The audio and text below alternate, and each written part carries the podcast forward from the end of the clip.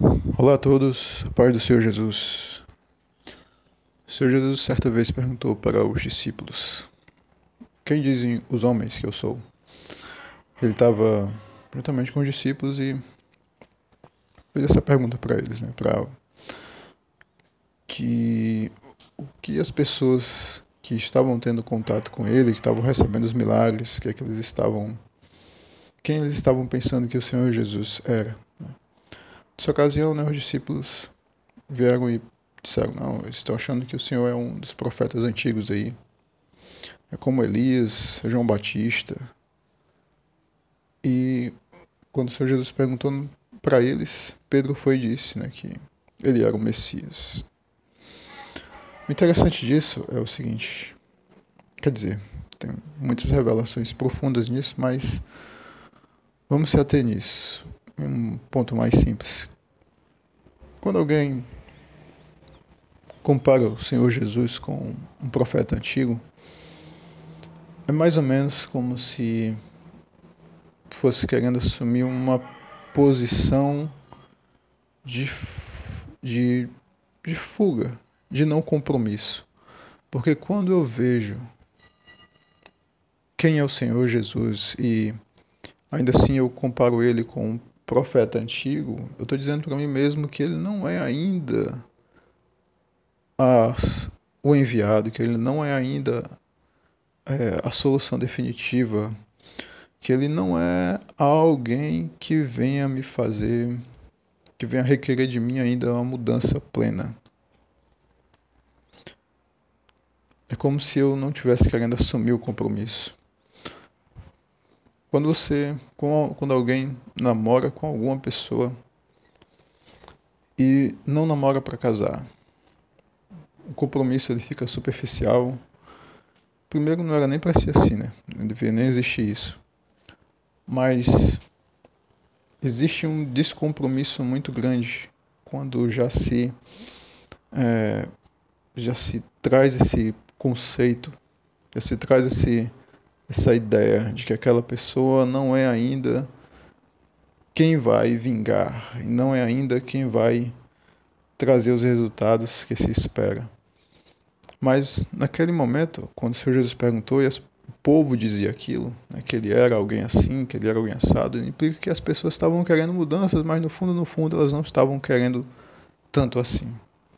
Elas queriam sim a parte boa né, da, da história, elas queriam sim que que soluções acontecessem, que os problemas delas fossem resolvidos e tal, mas não estavam muito dispostas a assumir uma postura que, de fato, se o Messias estivesse ali presente, implicaria para com elas.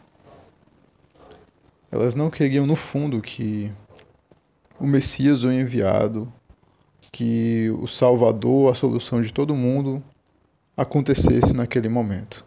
No fundo, no fundo, quando há essa comparação de ver o Senhor Jesus, mas eu vou colocar ele no segundo plano, na verdade eu estou dizendo que ele não é, ou que eu não quero vê-lo como a solução perfeita, e isso vai refletir em mim que eu vou continuar sendo igual, que eu não vou precisar me aperfeiçoar, porque eu não vou precisar mudar, porque no final das contas ainda não chegou o tempo.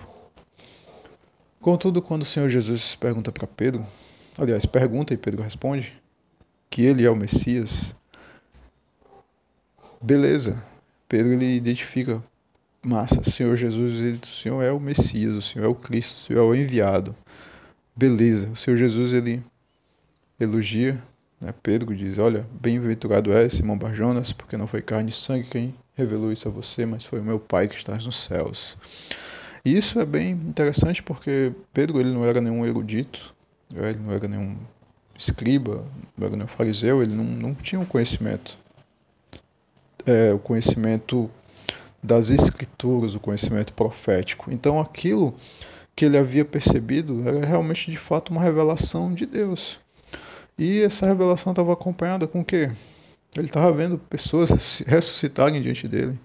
Ele estava vendo ali o Senhor Jesus ressuscitar morto, abrir o olho de cego, fazer surdo ouvir, Ele estava vendo milagres extraordinários.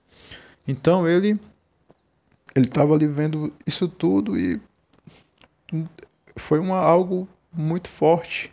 E ele entendeu que realmente o Senhor Jesus é o Messias e ele estava, ele teve a revelação certa.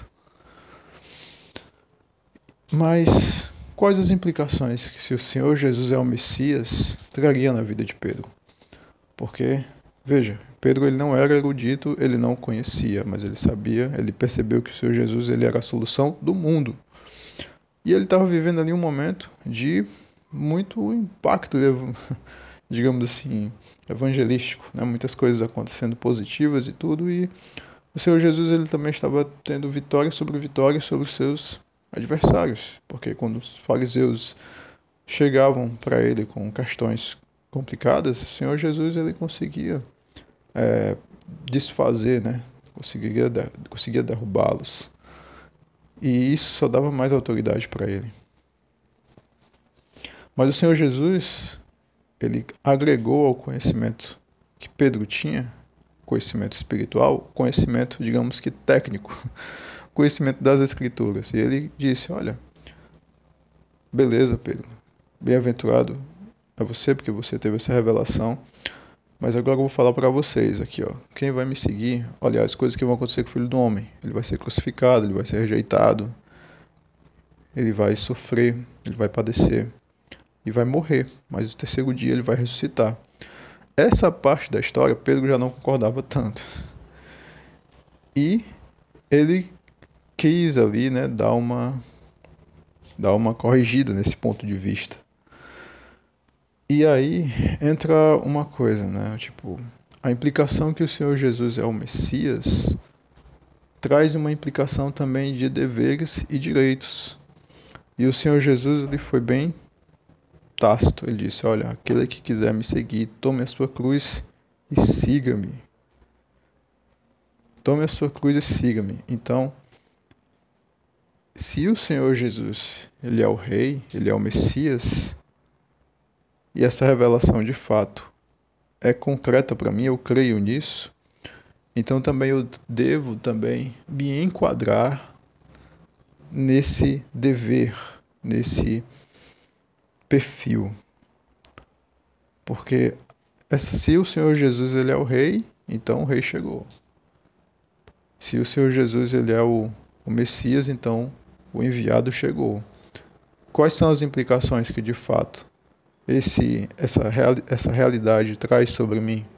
Quais são os direitos e deveres que, de fato, essa crença, essa afirmação, essa convicção exerce? E esse é o desafio. E o Senhor Jesus ele colocou isso para os discípulos deles: olha, aqueles que quiserem me seguir, tomem a sua cruz e me sigam, porque aquele que quiser salvar sua vida vai perdê-la mas aquele que perder sua vida por amor de mim, do Evangelho, esse a salvará. Né? Essa será, não será envergonhado quando o Senhor Jesus voltar. E essa é a mensagem.